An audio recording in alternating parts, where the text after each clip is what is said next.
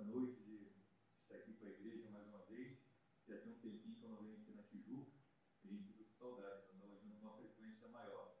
O pastor Paulo tinha falado, quero você na igreja por domingo. Mas o pastor Paulo Pai chegou lá na nossa igreja, e tem precisado também da nossa colaboração lá, tem sido um momento muito especial na igreja de São João de Meriti. E como o pastor Paulo disse, que somos solicitados, né, para trabalhar, a nossa missão é dizer, eis-me aqui, né? Estou muito feliz nessa noite. Tem uma palavra de Deus para compartilhar com a igreja nessa noite que se encontra no livro de 2 Samuel, capítulo de número 6. Da última vez que eu estive aqui pregando, se não me engano, foi num domingo. Eu comentei com a igreja que eu estava num, num processo de pregar capítulo a capítulo de Atos dos Apóstolos.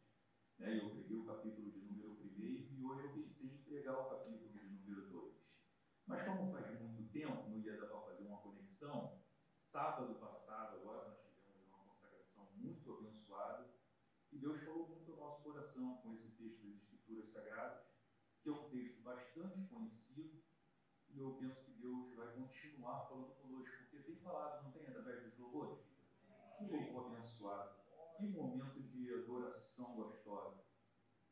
A partir do verso do número 12 do capítulo 6, está escrito assim: Então avisaram a Davi, dizendo: O Senhor abençoou a casa de Obed-Edom e tudo quanto tem, por amor da arca de Deus. Foi, pois, Davi, e com alegria fez subir a arca de Deus da casa de Obed-Edom à cidade de Davi. Sucedeu que quando os que levavam a arca do Senhor tinha dado seis passos, sacrificava ele bois e carneiros cevados. Davi dançava com todas as suas forças diante do Senhor e estava cingido de uma estola sacerdotal de linho.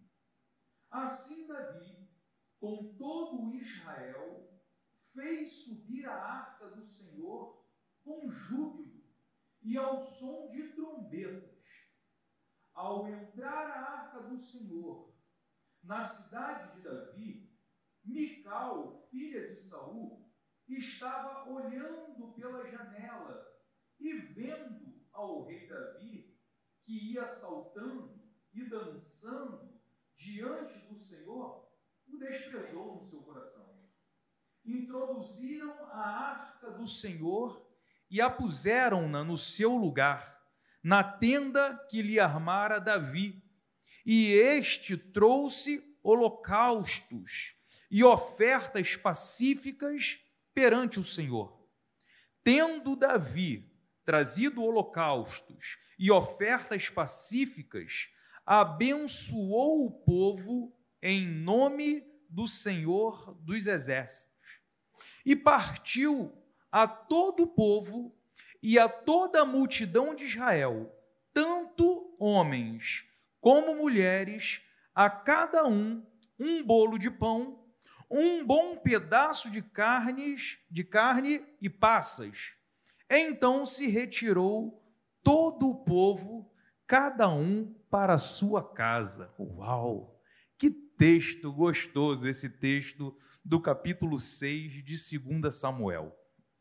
É um texto bastante conhecido, porque a história ela é muito conhecida.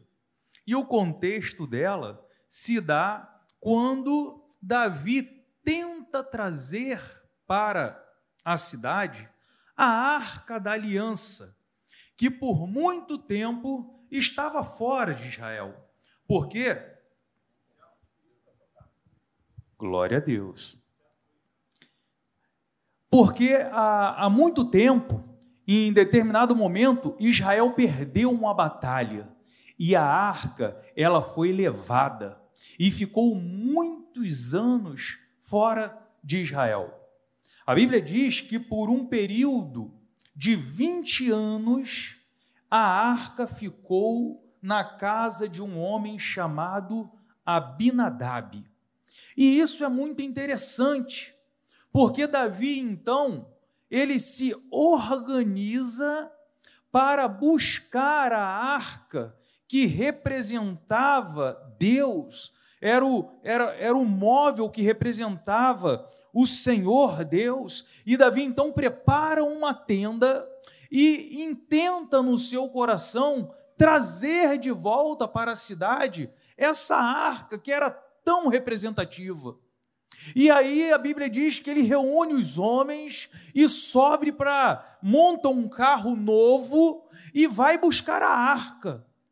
E aí, no processo de trazer a arca, a Bíblia diz que o boi tropeça e a arca vai tombando do carro e Uzá toca na arca, cheio de boa intenção para que a arca não caísse, e ali naquele momento Deus fulmina aquele homem. É uma história bem emblemática. E ali então Davi se entristece não entende o que estava acontecendo, volta para a cidade e agora ele não sabe mais como fazer. Porque Deus tinha intervido de uma forma muito drástica e Davi então se entristece. E aí a arca então não volta para a cidade, eles mandam a arca para a casa de Obed-Edom. E sabe o que é maravilhoso? A arca ficou 20 anos na casa de Abinadab.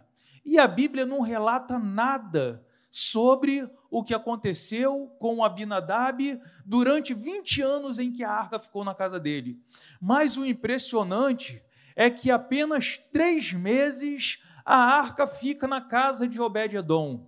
E a Bíblia diz que o Senhor o abençoou sobremaneira, tanto ele quanto os seus familiares, quanto a sua casa foram alvo das bênçãos do Senhor, porque Obed-edom amou a presença do Senhor, amou a arca que estava na casa dele. E aí a gente já começa a aprender como é importante nós valorizarmos a presença de Deus como é importante nós tratarmos Deus com a reverência que é devida ao seu nome, porque isso vai fazer com que nós sejamos alvo da bênção do Senhor.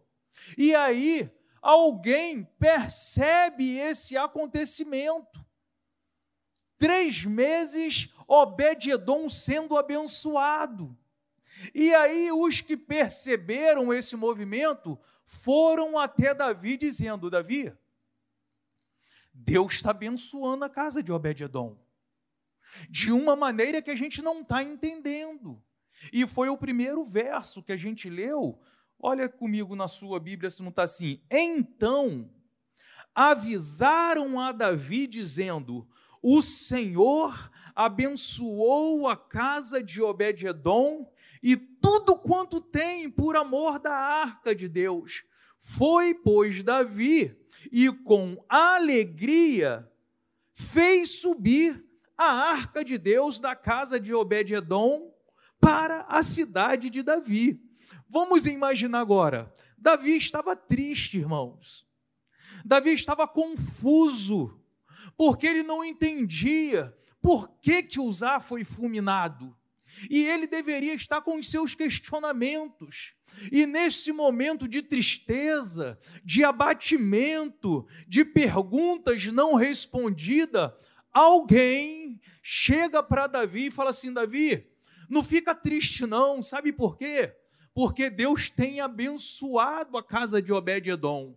Sabe o que Deus falou no meu coração quando eu li e entendi esse verso? Nós precisamos ser esses mensageiros que falam da bênção de Deus na vida das pessoas ou nas nossas vidas. Se eu não me engano, quando o pastor pegou o microfone para abrir essa reunião, ele disse assim: Ó, eu não sei como você chegou aqui, E aí depois o nosso irmão, ministrando o louvor, ele falou assim: "Eu não sei como que está o seu coração, mas independente de como está o meu, teu coração, independente das adversidades que nós atravessamos na vida, os ventos contrários que nós suportamos, Deus nos chamou para sermos mensageiros de boas novas, porque nós sabemos em quem nós temos crido e de repente tem alguém perto de você abatido, triste porque não está entendendo os processos da vida. E aí você vai chegar e vai falar: oh, Eu quero dizer para você a respeito do que Deus tem feito na minha vida. Eu quero que você saiba que eu tenho sido alvo das bênçãos do Senhor. Eu quero dizer para você que no lugar onde eu congrego, Deus está usando de uma graça tão abundante que as pessoas têm sido alvo das misericórdias do Senhor. E aí aqueles que estão abatidos vão encontrar ânimo, vão voltar a ter alegria. Por quê? Porque você foi um mensageiro de Deus e uma bênção na vida dessas pessoas. Eu acho que Deus está nos chamando para esse tempo, querido, para a gente proclamar em alto bom som que o nosso Deus, ele não mudou. A Bíblia diz que ele é o mesmo ontem, hoje e será eternamente. E a Bíblia diz que ele é bom e que ele é bom em todo o tempo, então nós não podemos nos calar. Deus não nos chamou para ficarmos calados, e sim para proclamar as boas novas de salvação. Você tem sido alvo da bênção do Senhor? Deus tem te alcançado, então o mundo precisa saber que, independente das suas lutas, que independente dos seus problemas, a paz que excede todo entendimento tem alcançado o seu coração. E nós não podemos nos privar de dizer que Deus tem feito maravilha nas nossas vidas, amém, queridos? E aí o texto segue dizendo: Sucedeu que quando os que levavam a arca do Senhor tinha dado seis passos, sacrificava ele bois e cordei, carneiros cevados. Presta comigo atenção, querido. Na primeira tentativa de Davi, ele preparou um carro novo carros de boi, colocou a arca da aliança em cima e vou levar a arca agora para a cidade de Davi. A intenção era boa, a vontade de fazer era certa, era boa, sendo que ele estava fazendo, tendo boa intenção, mas fazendo da maneira errada. Porque desde sempre a arca ela era feita, ela foi feita para ser carregada pelos sacerdotes, pelos levitas, com varais e sobre os seus ombros, a maneira correta de carregar a presença de Deus, a arca que simbolizava a presença de Deus, era nos ombros dos levitas e dos sacerdotes. Então, por isso que quando ela estava no carro de boi, o Senhor se levantou contra Uzar e agora está falando que Davi agora está fazendo da forma certa.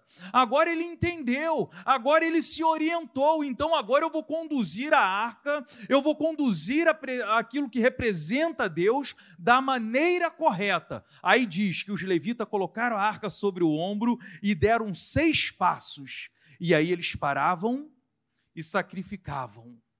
Eu penso, será que foi fácil essa caminhada? Será que carregar a arca até a cidade de Davi foi algo fácil? Não foi fácil, querido. E hoje em dia nós vemos as pessoas, às vezes, pregar um evangelho que diz: vem para cá, aqui não tem mais sofrimento, pare de sofrer. Tem pessoas que dizem que até se você ficar doente é porque você está em pecado. É um evangelho fácil, fácil que estão pregando por aí. Mas quando eu vejo as escrituras sagradas, eu aprendo que o evangelho, ele não é fácil. Ele não é fácil, ele é trabalhoso, é dificultoso, porém é prazeroso. Porém, o Senhor nos garante a vitória. Então não existe facilidade, existe a maneira certa de nós conduzirmos a presença do Senhor. Quando eu estava lendo esse texto, eu fui confrontado com esse texto. Como é que eu tenho carregado a glória do Senhor? Como é que eu tenho conduzido esse nome que cai sobre mim? Eu carrego o nome do Senhor comigo, aonde eu estou. Quando eu não estou com o microfone na mão, quando eu estou trabalhando, quando eu estou estudando, quando eu estou me divertindo, quando eu estou com a minha família, eu estou carregando a glória do Senhor comigo. A questão é: eu estou carregando da maneira certa ou da maneira errada? A gente viu nos primeiros versos: se for da maneira errada, vai dar problema. Mas da maneira certa, ainda que seja difícil, nós vamos chegar no nosso objetivo. É difícil, mas é possível. No momento, a Bíblia diz para a gente assim: ó, no mundo tereis aflições, no mundo terão dificuldade, mas tem de bom ânimo. Daqui a pouco vai passar. Daqui a pouco nós vamos estar num lugar, irmãos, onde não vai ter mais sofrimento, aonde o Senhor vai enxugar dos nossos olhos toda lágrima, aonde não haverá mais dor, e a gente vai chegar lá. Vai ser difícil, vai ter que parar, vai ter que sacrificar, mas nós vamos alcançar o nosso objetivo. Não é fácil, mas é possível. E aí o texto segue no verso 14 diz assim: Davi dançava com todas as suas forças diante do Senhor e estava cingido de uma estola sacerdotal de linho. Eu, eu, esse verso aqui, ele nunca mais saiu da minha mente quando eu vi, salvo engano, aqui neste púlpito, o Pedro do Borel pregando sobre esse tema. Se não foi aqui, foi na igreja de Caxias. Ele querendo imaginar como é que Davi estava se sentindo, que ele queria é, adorar com toda a sua força, não é isso que diz o texto, verso 14? Davi dançava com todas as suas forças. Como que é isso? Queridos, eu sei que você tem experimentado momentos de delícia na presença do Senhor, mas não tem aquele momento que você não tem mais como se expressar e que te dá uma vontade de correr, de saltar de alegria em te conhecer, Senhor, é algo maravilhoso demais que nos envolve e a gente fica assim, Senhor, tu és maravilhoso demais e eu queria fazer algo que pudesse expressar a minha gratidão, mas eu não consigo. Era assim que Davi estava, querendo querendo demonstrar para o Senhor a sua alegria de estar trazendo a arca, mas ele não conseguia se expressar. Algo interessante, dizem que Davi era homem de guerra, né? Então, Davi estava acostumado nas batalhas. E essa questão dele ir à frente, dançando, se despindo, era algo meio que que envolvia essa situação de guerra, porque quando um exército ele saía vitorioso sobre o outro, o rei que tinha sido vencido em questão de humilhação, ele ia à frente do exército vitorioso, dizendo assim: ó, esses que estão vindo atrás de mim são mais poderosos do que eu.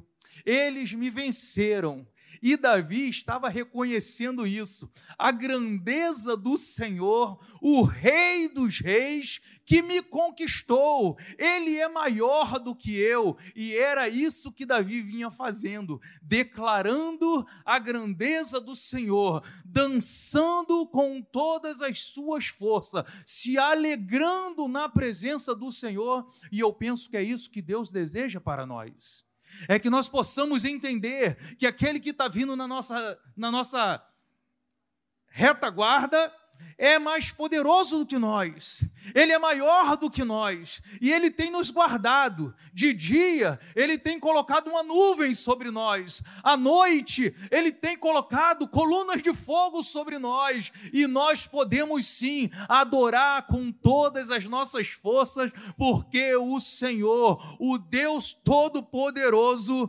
Ele tem cuidado de nós. Que maravilha, irmãos! Davi entendeu isso.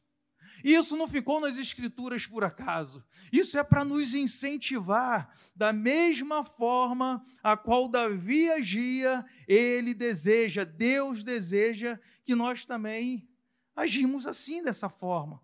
Adorar ao Senhor, reconhecer a grandeza de Deus, que ele é o todo-poderoso. E aí no verso de número 15 diz assim: Assim Davi, com todo Israel, fez subir a arca do Senhor com júbilo e ao som de trombeta.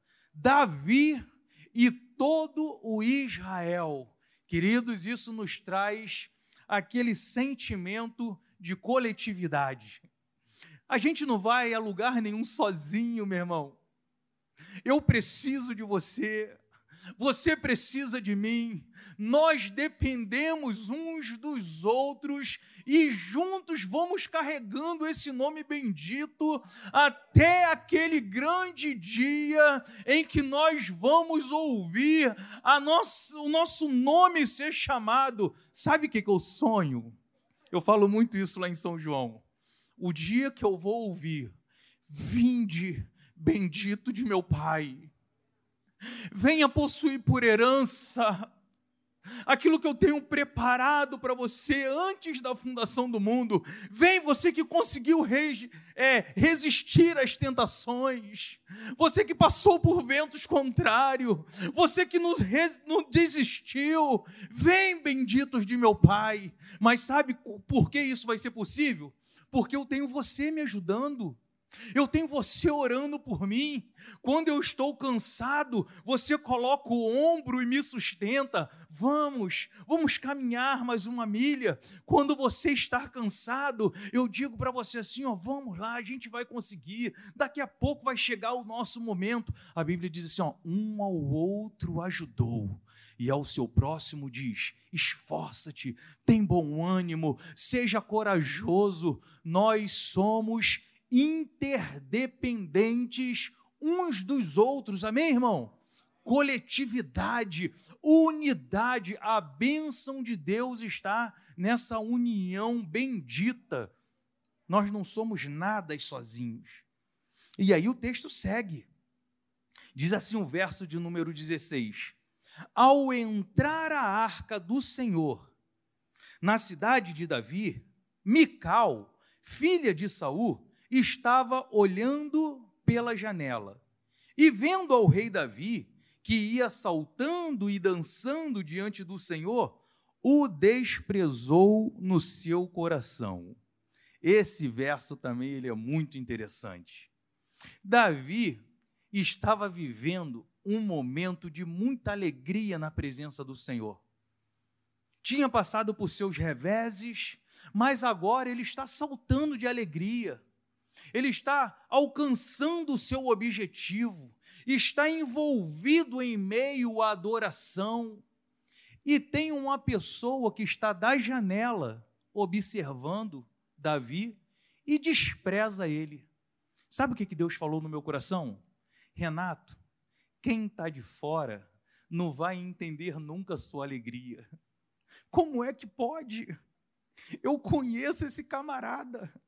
Eu sei o que ele está vivendo.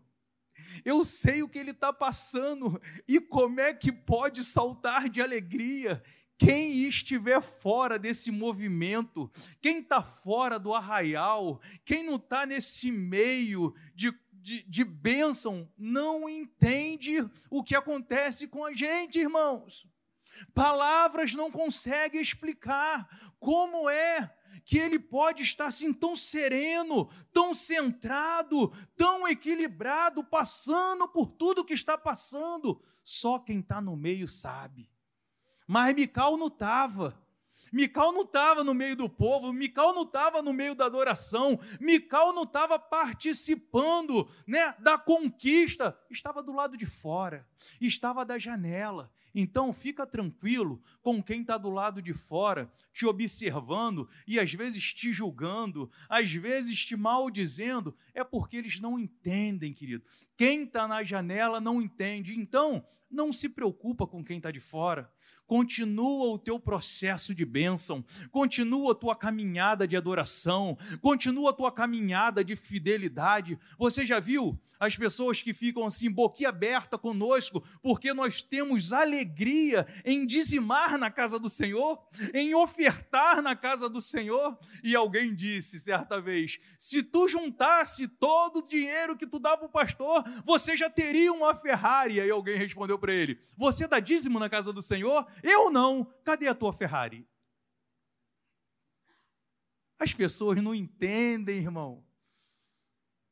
As pessoas não entendem o que é bênção, o que é ser abençoado, o que é ter alegria do alto, o que é ser sustentado pelo autor e consumador da nossa fé. Quem está de fora não entende. Então a gente não precisa se preocupar com quem está de fora. Mas o texto continua. Verso de número 17. Introduziram a arca do Senhor e a puseram no seu lugar, na tenda que Davi armara. Querido, isso aqui é muito interessante.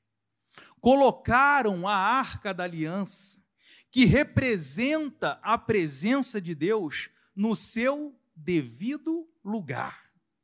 Colocaram, tem uma versão que diz, e colocaram ela no meio, colocaram ela no centro, é aonde Deus precisa estar, é no centro da nossa vida.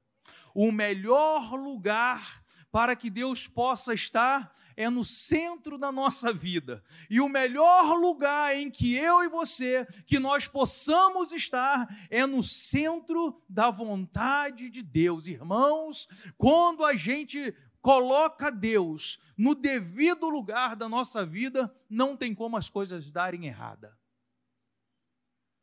Não tem como dar errado quando Deus está no lugar dele, quando nós valorizamos o lugar de Deus, a presença de Deus, e foi exatamente isto que aconteceu na casa de Obed-Edom. A arca ficou 20 anos na casa de Abinadab. Acredito eu que deve ter ficado empoeirada, jogada num canto qualquer, e os dias, os meses, os anos se passaram e nada aconteceu. Mas penso eu que quando a arca chega na casa de Obed-Edom, ah, ele prepara o caminho, ele estende um tapete vermelho, ele prepara o melhor lugar e ele coloca a arca no, no lugar de destaque e ele deve iluminar o lugar onde ele amou a arca da aliança, ele amou a presença de Deus na casa dele. E quando acontece isso na nossa vida, não tem como dar errado. Ame a presença de Deus, valorize a presença de Deus Deus e tudo aquilo que é seu vai ser alvo da bênção do Senhor. Não tem como dar errado. Quando nós amamos a presença do Senhor, não tem como dar errado. Verso 18. Tendo Davi trazido holocaustos e ofertas pacíficas, abençoou o povo em nome do Senhor dos Exércitos. No meio da adoração, no meio do culto, Davi estava ali ó, oferecendo ofertas pacíficas, holocaustos ao Senhor, e ele abençoa o povo. Querido, Deus nos chamou para sermos bênçãos. A gente não precisa de um microfone para ser bênção na vida de alguém. Não sei se você reparou na hora do ofertório. O pastor falou aqui: sobre os missionários. Nós queremos abençoar esses missionários. Nós queremos fazer um carinho nesse missionário. Eles não nos conhecem, não sabe quem é nosso nome, não sabe o nosso CPF, nosso endereço, mas quando o teu coração está voltado para Deus, você pensa, eu quero ser bênção de alguma maneira. Eu não posso deixar a carga toda em cima do pastor. O pastor nos abençoa, mas nós temos capacidade recebida de Deus para sermos também doador de bênçãos. Uma mensagem que muito tem abençoado o meu ministério foi pregada pela nossa pastora Claudete, a bênção de sermos continuadores. Como que isso me impactou, irmãos? Alguém começou essa obra lá atrás e vem, sabe, pessoas vêm herdando isso e dando continuidade. Quantas pessoas já abençoaram outras pessoas e agora chegou o nosso momento, chegou a nossa geração de sermos também bênçãos na vida de outras pessoas. E lá na frente, alguém vai olhar para essa nossa geração e falar assim: ó, aquela geração tanto me abençoou e agora eu quero também fazer parte dessa bênção, eu quero abençoar outras pessoas. E é para isso que Deus nos chamou, querido. Antes de começar o culto, o pastor Paulinho falou assim: Eu gosto tanto desse culto de quinta-feira, sabe por quê? Porque quem está aqui quinta-feira é porque quer Deus mesmo, quer ser bênção mesmo na vida de outras pessoas. E aqui parece que é aquele momento em que Deus nos dá aquela injeção de ânimo, irmãos. Deus tem te chamado para ser bênçãos na vida de outras pessoas. No meio da adoração, a gente se enche, a gente busca a presença de Deus, a gente busca ser cheio de Deus, para quê? Para que eu possa levar esse Deus para outras pessoas. Então não se contentem somente em vir aos cultos e voltar abençoado para casa. Não, Deus quer te levar a pessoas a qual você vai ser um canal de bênção na vida dessas pessoas. Amém, queridos? Estamos chegando já ao fim verso 19. E repartiu a todo o povo e a toda a multidão de Israel, tanto homens como mulheres, a cada um, um bolo de pão, um pedaço de carne, um bom pedaço de carne e passas. Então se retirou todo o povo, cada um para a sua casa. Queridos, antes de irmos embora, o Senhor não despede ninguém de mãos vazias. Você não está saindo daqui da mesma maneira que você chegou. O Senhor vai te dar um bom pedaço de pão, vai te dar um bom pedaço de carne, vai te dar passas e você vai abastecido para o seu lar. É isso que Deus faz conosco, irmãos. Às vezes a gente chega aqui cansado, depois de um dia de batalha, um dia estressado, quem sabe uns com muitos problemas, e aí você chega aqui, ainda que abatido, mas não destruídos. E aí, quando termina esse momento de adoração, o Senhor coloca na sua bagagem pão, carne e passas, e diz assim: agora pode ir para casa, queridos, pode ir com esse alimento para casa, eu não vou te despedir de mãos vazias. Amém, queridos? Eu queria orar com você nesta noite. Eu queria orar com você. Pode ficar de pé? Fica de pé que a gente daqui a pouquinho a gente vai estar terminando, mas não antes de orarmos, irmãos. Oh, meu Deus, que maravilha. Eu queria orar com você que ama a presença de Deus, que tem sido alvo da presença, do amor de Deus. Por quê? Porque esse vai ser o princípio. A partir desse princípio é que Deus vai fazer de você um manancial. É a partir desse princípio que Deus vai te usar como bênçãos para outras pessoas. Passa primeiro por desejar a presença de Deus. Passa por esse princípio de amar a presença de Deus.